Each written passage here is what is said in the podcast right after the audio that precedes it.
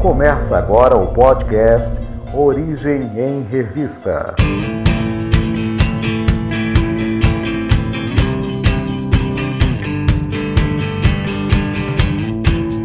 Olá, sejam bem-vindos. Estamos aqui para o primeiro podcast do Origem em Revista.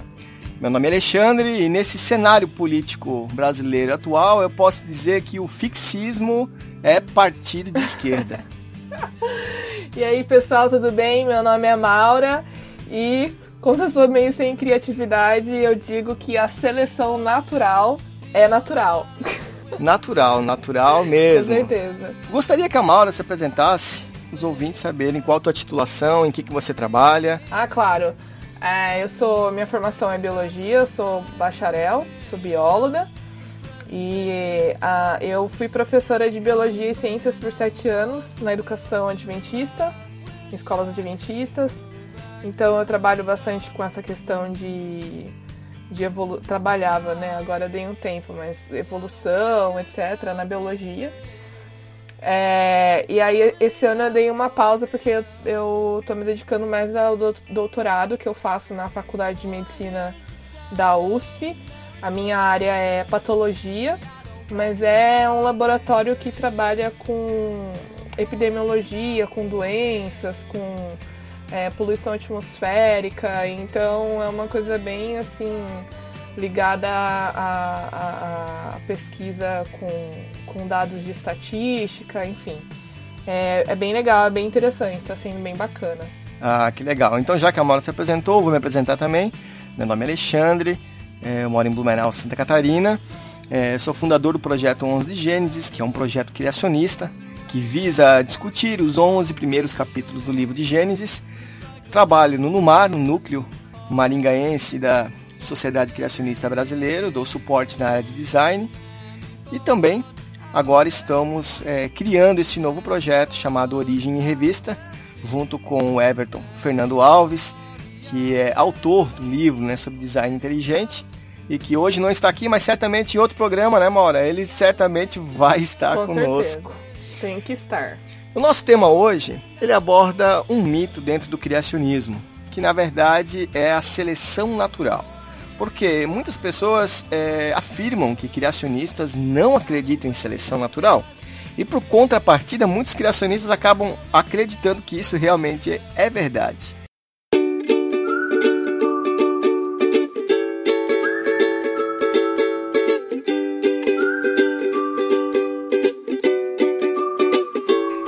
Ah, para começar o nosso programa, eu gostaria de ouvir da Maura, que é bióloga, uma definição de seleção natural. O que, que é seleção natural? Olha, é, Alexandre, é bem interessante isso que você falou. Eu acho que a gente vai falar mais sobre isso mais para frente. Mas a gente percebe muito claro o quanto as pessoas que não conhecem o criacionismo acham que a gente não aceita a seleção natural, né? Porque é muito observável isso na natureza. A gente consegue ver em um espaço de tempo não muito longo. A gente não precisa de milhões de anos para ver seleção natural. Mas a seleção na, é, natural nada mais é do que é, um fenômeno, um processo que acontece com os seres vivos no ambiente quando existe a necessidade de adaptação. Então, é, o Darwin ele é muito famoso porque quando ele falou sobre isso, ele ficou muito famoso e todo mundo acha, né, que a seleção natural surgiu por causa dele, mas ficou famosa por causa dele, na verdade. Que diz que o meio ambiente ele vai atuar selecionando esses organismos. Então, aqueles mais aptos, aqueles que conseguem se adaptar a esse meio ambiente, eles vão sobreviver e o mais importante, porque sobreviver e se adaptar não é o principal, porque ele tem que fazer isso e se reproduzir e passar os, as suas informações os, os, uh, genéticas, né, para os próximos descendentes, para que eles também possam ter é, essa adaptação que eles têm. Acho que ficou claro, né? Ficou, ficou. E é interessante que você falou que a seleção natural ela foi é, conhecida Uh, através de Darwin. Darwin publicou Origem das Espécies, né, é, por volta de 1859, mas nós, nós temos já é, é, pesquisadores sugerindo a seleção natural muito antes de Darwin. Né? Eu, eu tenho aqui em 1794, por exemplo, James Hutton já falando alguma coisa sobre seleção natural, né? E até mesmo William Paley, que a gente conhece aí é, pelo exemplo do, do, relógio, né, e tal, em 1803, quase 60 anos antes de Darwin, já estava falando de, de seleção natural, né? A evolução não é uma coisa nova, né, Alex? Todo mundo acha que só porque o Darwin ficou famoso falando de evolução, foi ele que criou essa ideia. Mas na verdade a evolução ela existe bem muito antes de Darwin, lá na época dos filósofos gregos, etc. Alguns deles já acreditavam na origem naturalista das coisas, né? Então é legal a gente estabelecer isso e, e, e diferenciar essa questão, porque a seleção natural e a evolução não são ideias novas, né? Que, que foi o Darwin que foi, nossa, ele é muito genial. Não, ele só pegou alguma coisa que já existia, deu nome e publicou e causou polêmica e ficou famoso por causa disso, sabe? Não, lógico. Não tô tirando o mérito dele, tá? Porque ele tem, ele tem a sua importância, obviamente, para a ciência. Eu, como bióloga, preciso reconhecer isso. Mas é, tem, tem vários pontos que são é, meio complicados, assim, né? E a gente vai discutir agora nesse tempinho aqui. É, eu até digo assim que é, uma, uma informação errada, às vezes que muitos criacionistas eles, eles acabam é, propagando, é que tudo o que o evolucionismo fala está errado. E isso, na verdade, não é verdade, né? Exato é, é, tanto os estudos de Darwin como os estudos de outros é, pesquisadores naturalistas, ateus, enfim, evolucionistas, eles contribuíram muito para que a ciência ela chegasse aonde que está hoje em dia. Com certeza, cada um deu, deu um pedacinho de contribuição, né? Mas é, eu. Por isso quando a gente estava conversando sobre fazer esse podcast, é, é legal a gente começar é, é uh, desestruturando ou desconstruindo mitos ou coisas que as pessoas podem achar que acha que criacionista só da Bíblia. Então, se a Bíblia não diz isso, não sei o quê. Então a gente precisa também aceitar o que a ciência diz e confrontar o que a ciência diz com o que a Bíblia diz, né? Então não tem como a gente negar a, a evidência e um fato da seleção natural. E que a gente vai falar mais pra frente de algum, alguns exemplos, né? De, de, de, como que a seleção natural ela pode agir, como que a gente pode observar isso no meio ambiente. O Everton, ele escreveu um artigo, eu vou é, estar deixando este, esse artigo aqui na descrição do podcast, na postagem, para quem quiser ler. E ele diz aqui que um criacionista, Edward Blight, ele é, sugeriu a seleção natural muito antes de Darwin. Então é bem isso que você falou mesmo. Um, um mito de que criacionistas não acreditam em seleção natural, ele cai por terra. É só é, nós estudarmos um pouquinho da história, tanto da ciência como da seleção natural, que nós vemos que isto realmente é um mito, é uma propagação errada, uma informação errada, que muitos criacionistas, infelizmente, têm passado adiante. Com certeza.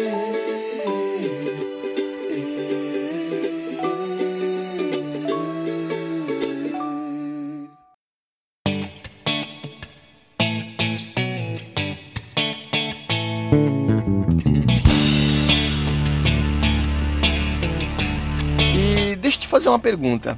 Em contrapartida é, com a seleção natural, que nós vamos é, esmiuçá-la daqui a pouquinho, mas nós temos o fixismo. O fixismo, digamos, é o contrário da seleção natural, ele é antagônico à seleção natural. E no, no começo do, do século passado, os primeiros criacionistas, até talvez pela falta de informação que, que eles tinham, e na verdade naquela, naquela época era difícil mesmo você é, encontrar informação, ter informação disponível como hoje em dia, é, alguns é, propagaram ideias fixistas, né? O que, que é o fixismo, Maura? Então, Alex, é interessante isso, né, que você falou pela falta de informação. A gente tem um exemplo de um cara que foi muito fixista, que é o Richard Owen. Ele, ele era super best friend do Darwin, né? Amigão do Darwin. Só que o que aconteceu é que é, quando o Darwin começou a escrever o livro dele, aquela coisa toda do estudo que ele fez, eles começaram a ter altas tretas, né? E eles brigaram e teve uma época que, tipo assim, nunca mais eles se falaram. O Richard Owen, pra vocês terem uma ideia da importância dele, ele foi o cara que, que fundou o museu, uh, se eu não me engano, o Museu de História Natural de Londres. Foi ele que, que é um biólogo nome... britânico famoso, né? Richard Owen. Isso, e ele deu nome para vários fósseis famosos, assim. Então, essas primeiras evidências a respeito desses seres vivos foram catalogadas e organizadas nesse museu foi Richard Owen que, que, que fez. Ele era um criacionista, um fixista, né? Assim, é, é, é, naquela época realmente é difícil a gente julgar, porque eles não tinham a informação que a gente tem. Mas o que, é o fixismo? O fixismo é aquela ideia de que é, Deus, lá na criação, ele, ele, criou todos os animais. E durante todo o período é, que, que a Terra passou, pelas modificações e pelos, pelos acontecimentos, dilúvio, aquela coisa toda, até a época que nós estamos hoje, o fixismo diz que esses animais eles não passaram por nenhuma modificação. Então, Deus criou o leão do jeito que ele é hoje, com a juba, com o tamanho que ele tem. Deus criou a girafa com o tamanho do pescoço que ela tem, com todo o padrão de, de manchas que ela tem. Ele criou todos os animais do jeitinho que a gente conhece. Então, ele criou o cachorro, criou o gato, criou o lobo. E, e a gente vê, né, Alex, que, que não, não é exatamente assim que as coisas funcionam, né? O fixismo ele é uma ideia muito radical e, obviamente, existem muitos, muitos criacionistas que, que acreditam no fixismo, né?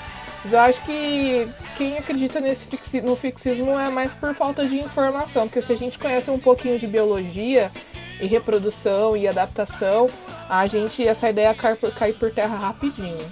É bom que você falou isso, uma hora, porque é, as pessoas lendo a Bíblia, né, elas tendem a talvez interpretar da forma errada e colocando como se aqueles versículos bíblicos quando que, de, que fala que Deus criou as espécies, é, tentando encaixar o fixismo nesses trechos da Bíblia.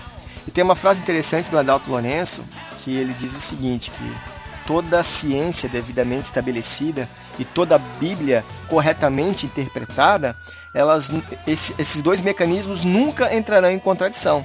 Então, na verdade, nós é, estabelecendo devidamente a ciência, como você falou, no caso do fixismo e da seleção natural, interpretando corretamente a Bíblia, eu posso afirmar então que criacionistas não são contra a seleção natural e nós podemos sim crer na Bíblia e acreditar na seleção natural sem problemas nenhum.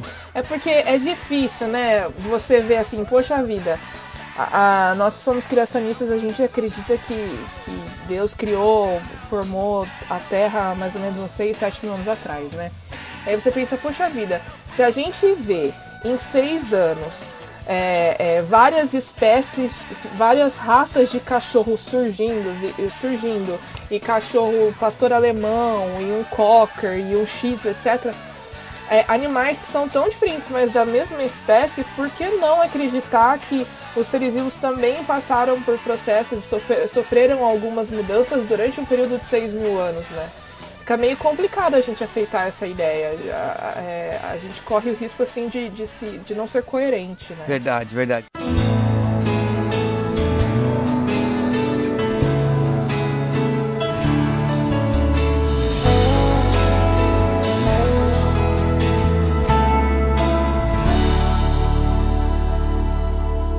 Eu, eu, agora aproveitando, vamos é, falar de seleção natural. Você, é, como bióloga, você tem exemplos é, de seleção natural? Você já acabou de citar um exemplo agora, mas exemplos assim que nós podemos observar na natureza de seleção natural? Tem um exemplo bem interessante, Alex, que eu tava é, dando uma olhada em umas coisas aqui, né, pra gente poder discutir. E tem um que é bem famoso, que a gente, que a gente cita nas aulas de biologia, que é o exemplo das mariposas lá é, em Londres, na época da Revolução Industrial. Lá, lá no século XIX, ano de 1848, é, era possível observar que todas as mariposas, sei lá, de um bosque lá de Londres, por exemplo, essas mariposas elas eram mais clarinhas. Por quê? Porque os troncos das árvores eram claros, né? E elas conseguiam se camuflar nesse tronco de árvore. Então, quando ela pousava, é, o pássaro ou o animal que fosse se alimentar dela não conseguiria vê-la porque ela estava disfarçada no tronco da árvore, certo? Mas aí o que, que aconteceu? Veio a Revolução Industrial. Com a Revolução Industrial, aquela coisa da queima de carvão, e aí foi para a atmosfera uma grande quantidade de fumaça preta. E o que, que aconteceu com, com a, o tronco das árvores? Ficou mais escuro. E os líquens, né, que o líquen ele é uma associação entre fungos e algas que ficam ah, no, no tronco da, das árvores, eles são muito importantes para a gente é, verificar essa questão da poluição, porque eles não crescem em poluição, né? Então os líquens começaram a morrer e o tronco das árvores começaram a ficar mais escuras. E aí o que, que aconteceu com essas mariposas claras? Elas começaram a se destacar. Então quando os animais iam lá para se alimentar, eles conseguiam ver a mariposa branca, né? Porque ou, ou a mariposa mais cinzinha, mais clarinha, porque ela conseguia se destacar no tronco da árvore que agora estava mais escuro. Agora, as mariposas mais escuras, que antes ficavam mais visíveis, agora, por causa dessa transformação, passaram a conseguir se camuflar. Então, o que, que aconteceu com, com essa população? Chegou uma hora que a população de mariposas mais claras diminuiu, porque elas começaram, elas passaram a ser mais visíveis para os predadores, então elas foram mais predadas e a população diminuiu. E nesse momento, quem que se tornou mais adaptado? Aquelas mariposas que eram mais escuras, porque elas conseguiam se disfarçar e conseguiam fugir dos predadores. Então, esse é um exemplo de adaptação. É, é, e né? recente, né? Um Naquele exemplo recente. Momento, é, exato. Século XIX. Então, o, o, que, que, o que, que a ideia da seleção natural diz? É que na população eu tenho tanto o indivíduo, no caso a mariposa mais clara, quanto a mariposa mais escura. Só que naquele momento, por causa do tronco da árvore estar mais escuro, é aquela preta que conseguiu se adaptar melhor ao ambiente e a branca não. Então a população dela diminuiu. E aí o que aconteceu? É, isso é chamado até de melanismo industrial, né? Essa questão de, de da, da do tronco da árvore ter ficado mais escuro e etc. Mas aí o que, que aconteceu? Lá no século XX, de novo, é, aconteceu um fenômeno lá na cidade de, de Londres, lá em 1950 e alguma coisa, 1952 eu acho, que é chamado de Great Smog.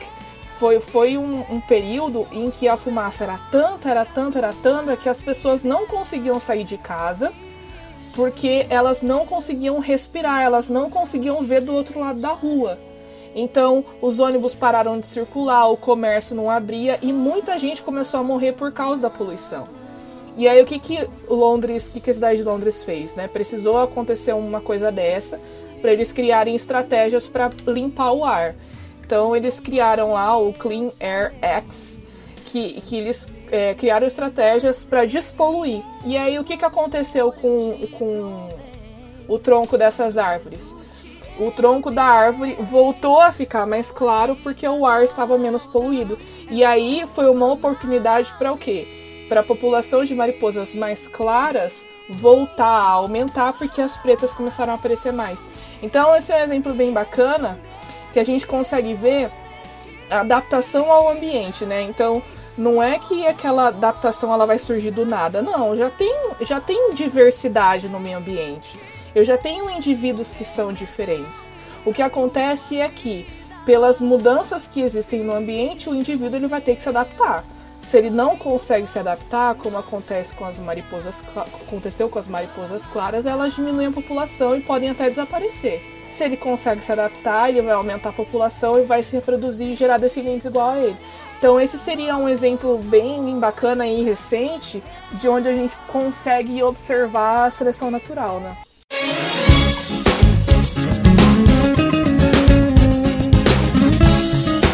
É, falando em seleção natural, é, pela perspectiva bíblica, então, é, o que, que criacionistas que acreditam na seleção natural afirmam? Afirmam que a Bíblia fala, que no princípio Deus criou as espécies, né? As espécies originais. E a partir daquele momento em diante, elas se multiplicaram sobre a face da terra. E essa multiplicação, é, essa reprodução de todas as espécies, tanto de plantas quanto de animais, elas produziram a diversidade de espécies que nós temos é, hoje em dia. Mas dentro da seleção natural nós temos dois termos que geram um pouco de confusão, Maura. E eu gostaria de conversar contigo sobre esses dois termos. É, dois termos que foram, na verdade, propostos por Yuri Filipchenko, né, no, no, por volta de 1890, é, por aí. Ele propôs é, os termos microevolução e macroevolução. E isto tem causado um pouco de, não discórdia, mas um pouco de confusão no meio criacionista. Por exemplo, microevolução, né? Nós não acreditamos, eh, os criacionistas em geral não acreditam na verdade na macroevolução, ou seja, a nível de espécie. Darwin, na primeira edição do Origem das Espécies, ele sugeriu, por exemplo, que observando o urso que nadava com a boca aberta, por exemplo, ele sugeriu que com o passar de milhões de anos, aquele urso ele poderia se transformar em uma baleia. Então, é, esse é um exemplo clássico de macroevolução, onde que uma espécie se transforma em outra completamente diferente, com um processo aí de evolução genética ao passar de milhões de anos. Nós criacionistas nós não acreditamos nesse nesse fator de evolução. Nós acreditamos em uma microevolução, ou um termo mais correto que nós que nós utilizamos é uma diversificação de baixo nível, né? É, nós acreditamos então que Deus no início é, não criou o urso polar, o urso panda, o urso koala, o urso preto, mas que Deus criou uma espécie original, uma espécie mãe, e nos leva a entender que foi, foram os tipos básicos que, que Deus criou no início, um né? tipo básico, né? O que, que você tem a falar sobre esses dois termos, micro e macroevolução? Então, é, é interessante é que o que, o que, que o termo evolução ele diz? Evolução significa mudar, mudança ao longo do tempo, né? E a seleção natural seria um dos, não o único, mas um dos mecanismos responsáveis por, por, por fazer a evolução acontecer. Quando a gente fala de macroevolução, a macroevolução é algo grande, ou seja, eu espero que exista, que exista uma diversificação desses organismos a nível de, de filo ou a nível de é, é, família, por exemplo. Então, o que, que significa isso? Né? Para quem, quem não conhece muito bem, em biologia, a gente tem níveis de organização. Essa, esses níveis de organização, de categoria, foram criados para a gente poder é, é, classificar esses seres vivos e para a gente poder é, traçar uma. para a gente poder se referir ou para a gente poder citá-los, para que seja uma coisa meio padronizada, né? Então, quais, quais seriam os níveis? A gente tem aí o reino, são cinco reinos, aí tem o filo, e depois do filo, classe, ordem, família, gênero e espécie. São sete níveis de organização, né? A macroevolução, ela, ela diz que essa diversificação pode acontecer lá nos níveis de cima, em que os animais são muito diferentes. Então, por exemplo, quando eu pego aqui, eu tenho o reino é, animal, eu tenho o reino Monera, que é o reino das bactérias, eu tenho o reino dos protozoários, o reino dos fungos e o reino das plantas. São seres muito diferentes. Agora, se eu pego o reino animal, por exemplo, eu tenho divisão de categorias, né? Então eu tenho as classes, né? Eu tenho os mamíferos, é, eu tenho os répteis, eu tenho os anfíbios, eu tenho os peixes, etc. E a macroevolução, ela acredita que a diversificação pode acontecer ali, entre mamíferos, entre anfíbios e répteis. Então, um exemplo aqui como que, que, que acredita-se que tenha acontecido essa diversificação? Então, no reino animal, né? Acredita-se que a vida surgiu na água, então foram lá as bactérias, depois a célula foi mudando, mudando, aí formaram organismos mais complexos, e aí depois tá, surgiu o peixe. Aí um grupo de peixes acabou migrando para o ambiente terrestre, mas ainda assim mantinha uma relação com a água, anfíbios. Um grupo de anfíbios conquistou ainda mais o ambiente terrestre e perdeu a dependência da água, répteis. Os répteis, então, né, que o grande exemplo deles é são os dinossauros, lá no Cretáceo e enfim, é, se diversificaram em mamíferos e em aves. Essa é a macroevolução, ou seja, mudanças muito drásticas. Eu preciso de muita informação surgindo para formar novas formas de vida né?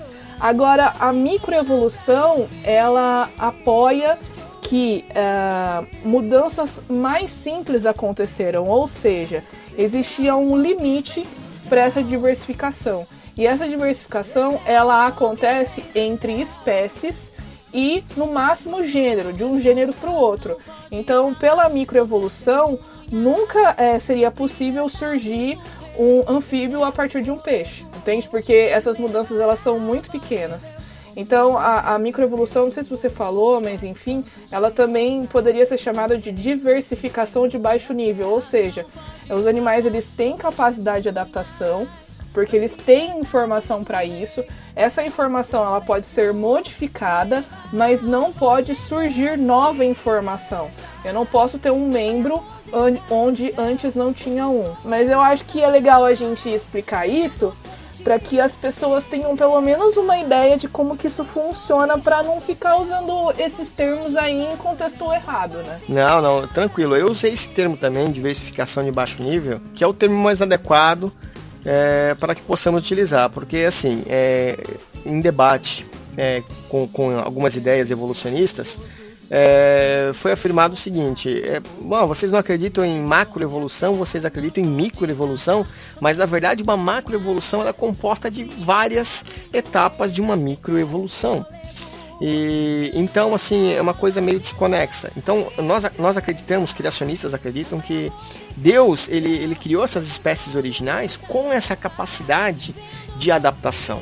Né? Isso já estava intrínseco na, na própria criação original de Deus. Eu, eu até sou capaz de dizer que ele, Deus ele criou um organismo perfeito e desde então a natureza ela tem sofrido os efeitos deletérios do pecado. Nós acreditamos, é, criacionistas, nós criacionistas acreditamos que Deus ele criou todas as espécies de forma perfeita, de forma perfeita e desde que o pecado entrou no mundo, é, essas espécies, tanto animais, plantas como o próprio ser humano, nós temos sofrido os efeitos deletérios do pecado.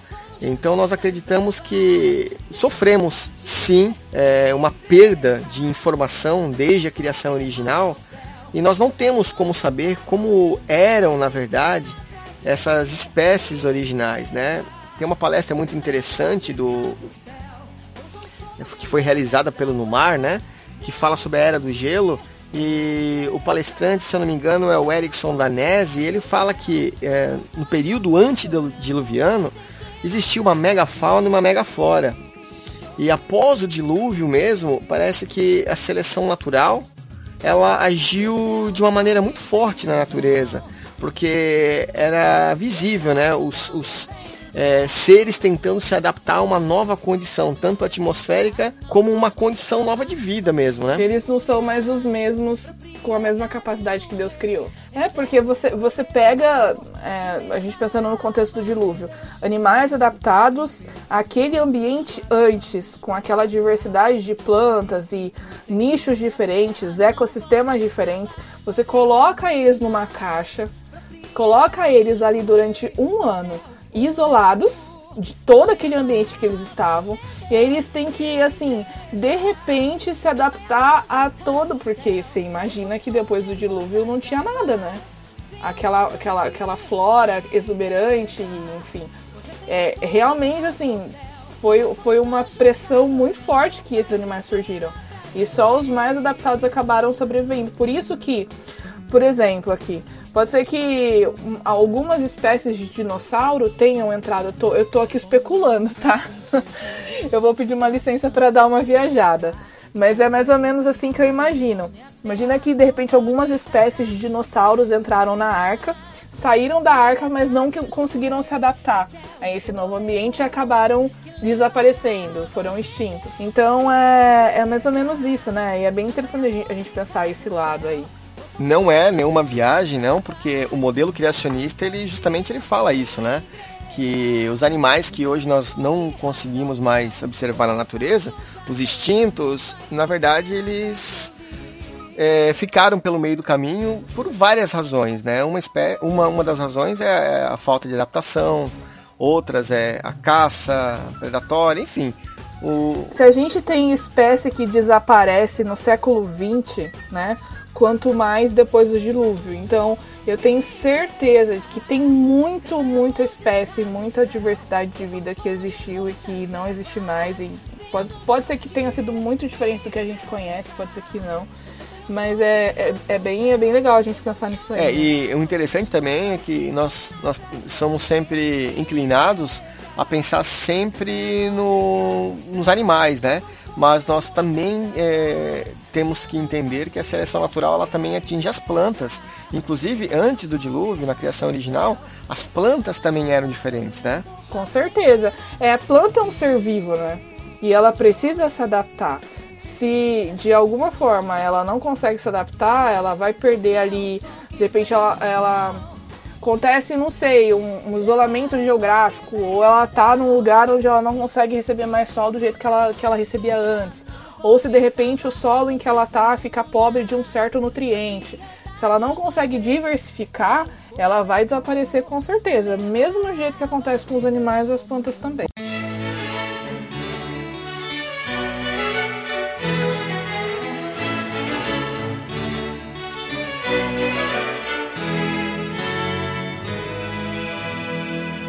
coisa interessante que nós falamos antes do começo do, do podcast foi de é, reconhecer o, o trabalho, o estudo né, dos evolucionistas em diversos campos é, da ciência e um, um, um, trabalho sobre evolução que nós queremos destacar é o trabalho de Richard Lenski.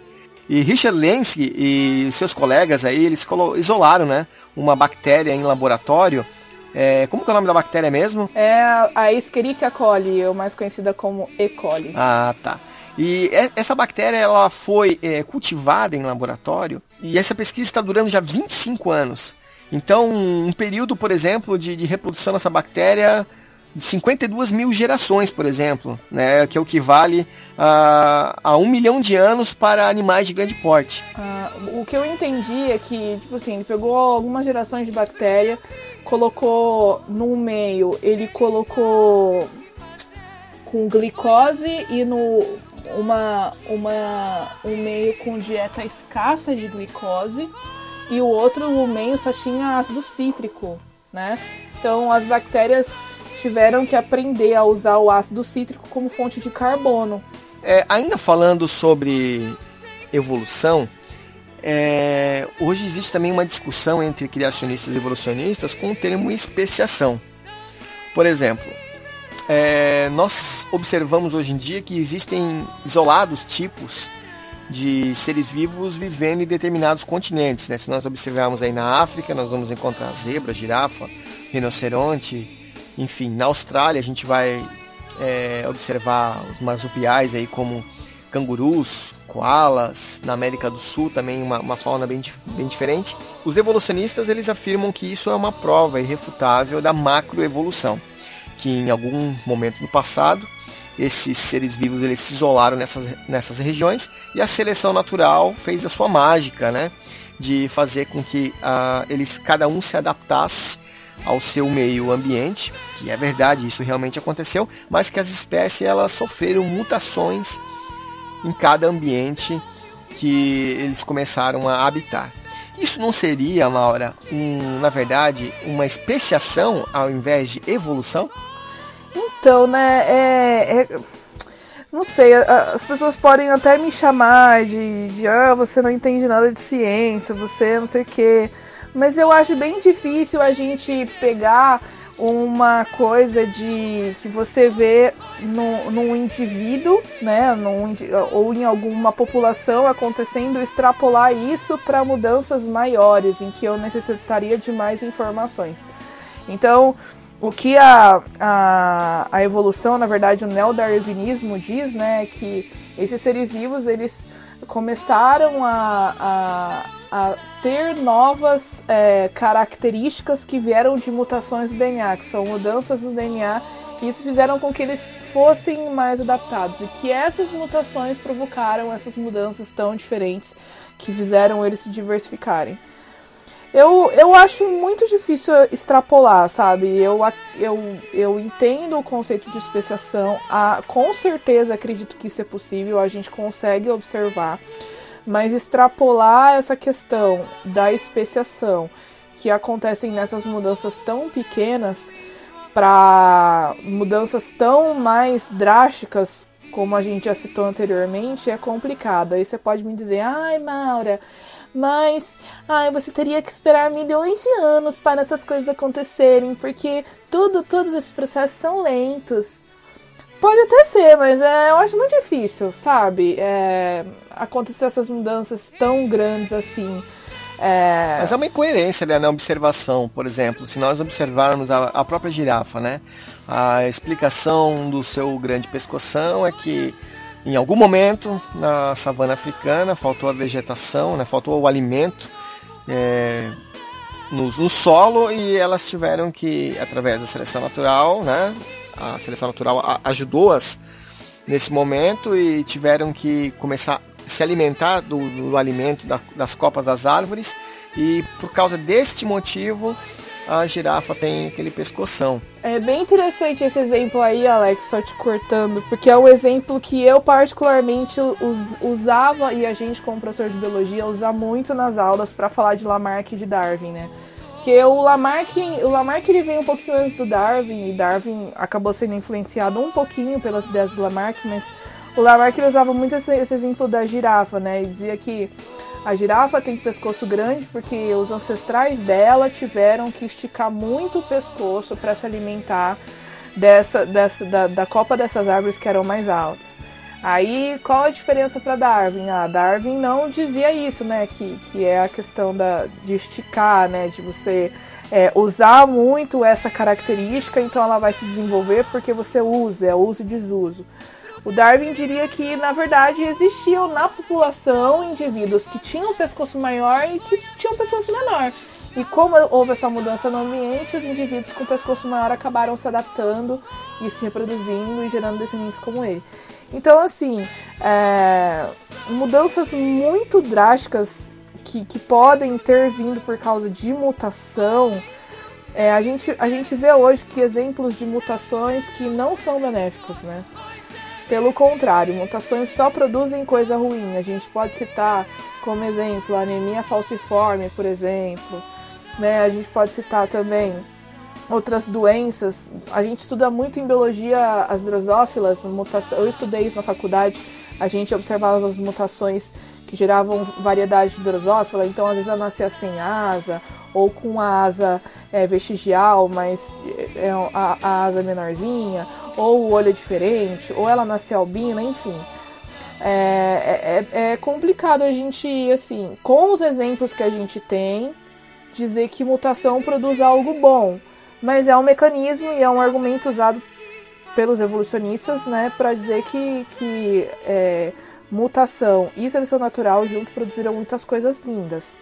É, eu sou muito mais da ideia de que Deus, obviamente, né, estamos discutindo sobre isso, mas que Deus ele criou esses animais com uma capacidade de adaptação, mas uma capacidade de adaptação tem limites, né? É, ele falou, ó, você pode mudar, você pode se adaptar ao ambiente, mas você vai só até aqui. Ele colocou o limite dele, né? Que a gente pode discutir sobre isso em um, outro momento. Mas é, mudanças drásticas é. É, com é a, no exemplo da girafa ali que você deu, eu até acho meio incoerente, né? Porque se você observar a savana africana, os outros animais não tiveram uma evolução do, do, do pescoço. A zebra, o gnu, os outros animais que eram herbívoros, eles não tiveram essa, essa adaptação, né? É, de pescoço contra a partida da girafa. Então isso ocorreu só com ela, né? E uma coisa até que o Adalto Lourenço ele até dá de exemplo, que eu acho muito interessante, você já viu uma girafa tomando água? É a coisa assim mais desconcertante do mundo. É. Altas acrobacias, né? Não, é terrível. Aquilo é uma pintura horrível. Então você já imaginou a seleção natural, ela estar produzindo o indivíduo adaptado ao ambiente até certo ponto, porque o pescoço ok, mas será que ela não poderia ter evoluído então uma maneira também de, de melhorar aí o, o, de como a girafa toma água? Exato, tinha que ser o pacote completo, né? Pois é, meio estranho, né?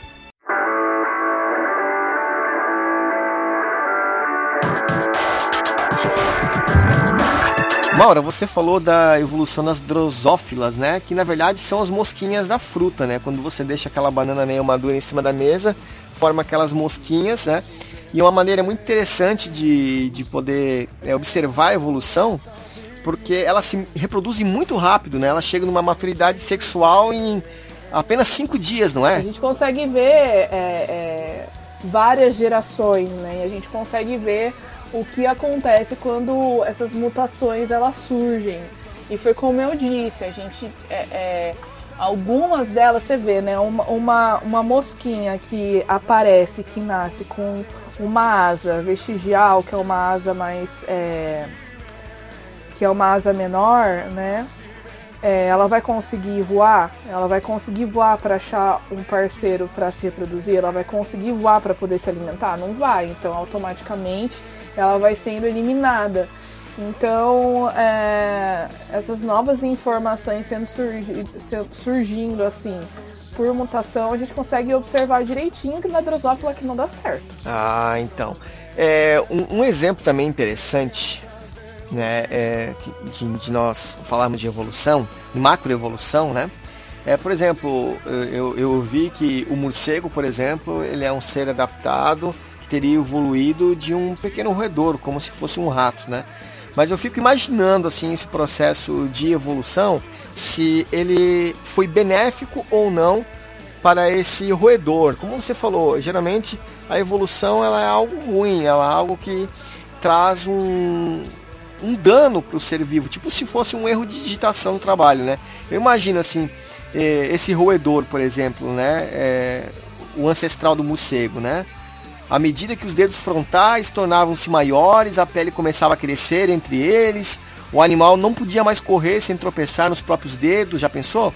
Por outro lado, os membros dianteiros ainda não eram longos o bastante para funcionar como asas. Assim, durante a maior parte dos seus hipotéticos estágios transitórios, a pobre criatura teria membros muito mais longos para correr e muito curtos para voar. Ele se tornaria indefeso e logo estaria extinto. Então, no caso a mutação, né, a evolução do morcego é um cenário assim muito difícil de a gente imaginar, né? Então, você vê, eu, eu tava ouvindo você falar aí de todas, todos esses passos, é como se fosse um checklist das coisas que tem, acontecer para dar, que, tem que acontecer para dar certo, né? E eu lembrei aqui, meu, do design inteligente, né? Você vê, é tanta coisinha pequenininha que precisa acontecer na ordem correta e tem uma complexidade tão grande que se tem um desses passos que não acontece, não dá certo.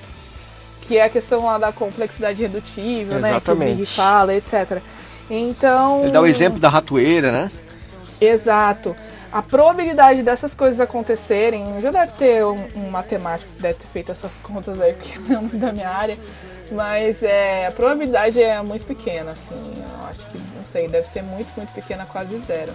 É, é, mu muita, mu é muito acaso junto, sabe? para dar certo. Eu acho muito difícil. Você falou da probabilidade matemática, nós temos um artigo que nós é, escrevemos no 11 de Gênesis sobre isso, né? A probabilidade matemática de isso acontecer, a nível dos aminoácidos, aqueles da experiência de Stanley Miller, né? Se era possível isso aquilo ter acontecido ou não, gerar um ser vivo através de impulsos elétricos num charco de lodo, lodo primitivo.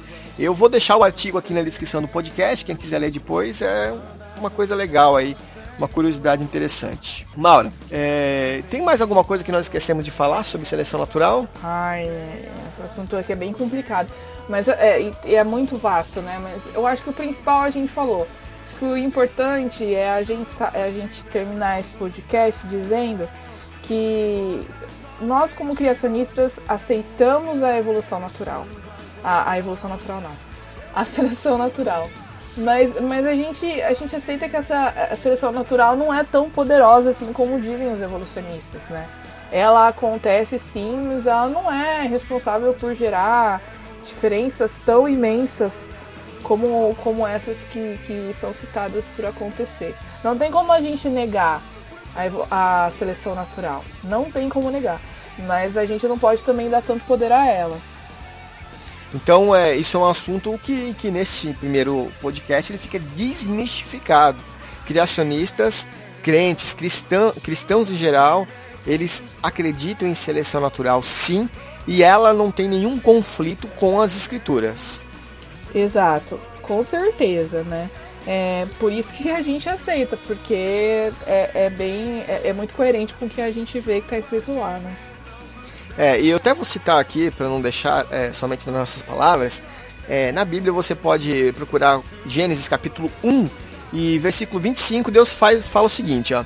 Deus fez os animais selvagens de acordo com as suas espécies, os rebanhos domésticos de acordo com as suas espécies, os demais seres vivos da terra de acordo com as suas espécies.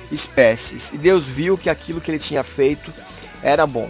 Aqui nesse versículo a gente vê claramente que Deus ele produziu todo o reino animal e vegetal segundo a sua espécie. Espécies essas originais, espécies essas que deram origem a toda essa diversificação de seres vivos que nós encontramos hoje em dia. Com certeza, é muito é, para a gente que é criacionista, né? É muito legal a gente saber que, que tem um Deus que é todo poderoso para criar todos esses seres vivos tão diferentes entre si, com tanta complexidade, mas que ao mesmo tempo cuida de todo mundo e mantém tudo, dirige todas as coisas, né?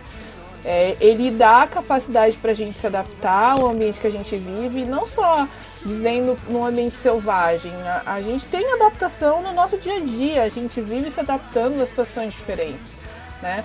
Essa capacidade de adaptação é muito importante e a gente saber que, que, que Deus dá isso pra gente é muito legal.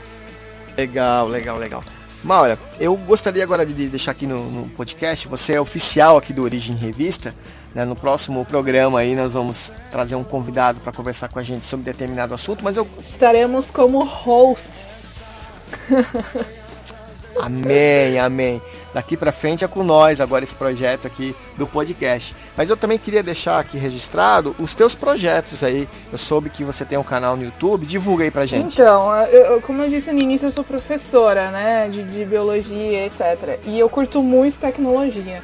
Então, eu tenho um canal no YouTube chama Biologia da Hora, da Hora D A O R A tudo junto em que. Vou deixar na descrição aqui do podcast. Ai, massa. Eu não tenho muitos inscritos, mas é a galera que tá lá é fiel, sempre deixa comentário nos vídeos. Inicialmente eu comecei fazendo para os meus alunos, né? Eu pegava a matéria que eles tinham em dúvida e eu comecei a fazer videoaula, eu vi que o pessoal tava acessando e aí eu, eu dei uma parada agora por causa do doutorado, mas agora nas férias eu vou voltar. E tem a página também, tem o mesmo nome, né? Que é Biologia da Hora no Facebook. A Maura também faz parte do, do grupo Criacionista de Londrina. Exato, a gente faz parte do. Eu faço parte do grupo de estudos, né? Que é um, um núcleo do NUMAR, que é o núcleo da, da Sociedade Criacionista Brasileira, né? De Maringá.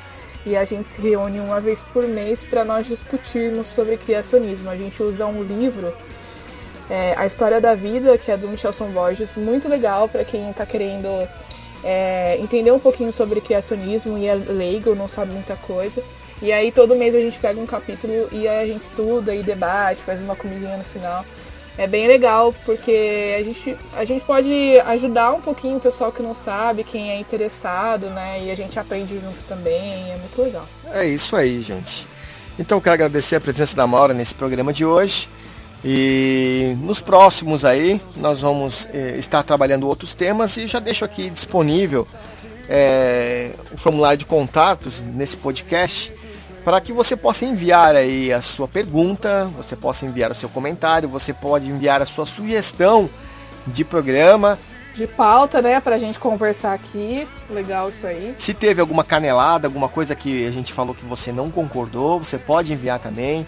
Nós estamos aqui para abrir esse diálogo, na verdade, para também saber o que, que você pensa, né? E isso é interessante, esse feedback é interessante para que este programa ele fique cada vez melhor, para que é, em tempos em tempos nós possamos aí estar trazendo um conteúdo criacionista, bíblico, de qualidade para você. Então eu sugiro aí que você salve esse podcast, esconda aí no celular do seu melhor amigo, a hora que ele for escutar, tá o podcast do Origem Revista aí, para você poder compartilhar na web e nos ajudar a divulgar este projeto.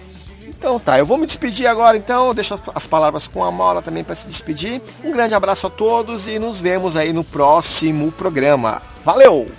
Aí galera, até a próxima, a gente se fala.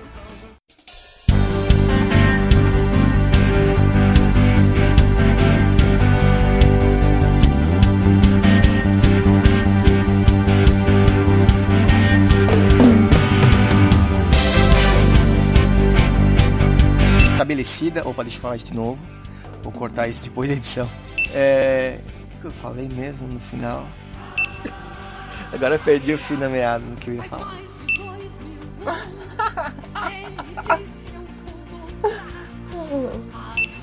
É, esse exemplo da mariposa, é... não, esquece isso, não é isso que eu ia falar, peraí. Não sei se ficou claro. Acho que é mais ou menos isso. É, eu sou meio, eu sou meio prolixa, né, Alex? eu, eu, eu, eu, eu tenho assim uma dificuldade para resumir as coisas. Deixa eu pegar o filho da meia de novo. Eu vou cortar isso depois, tá? É. É. Então tá bom.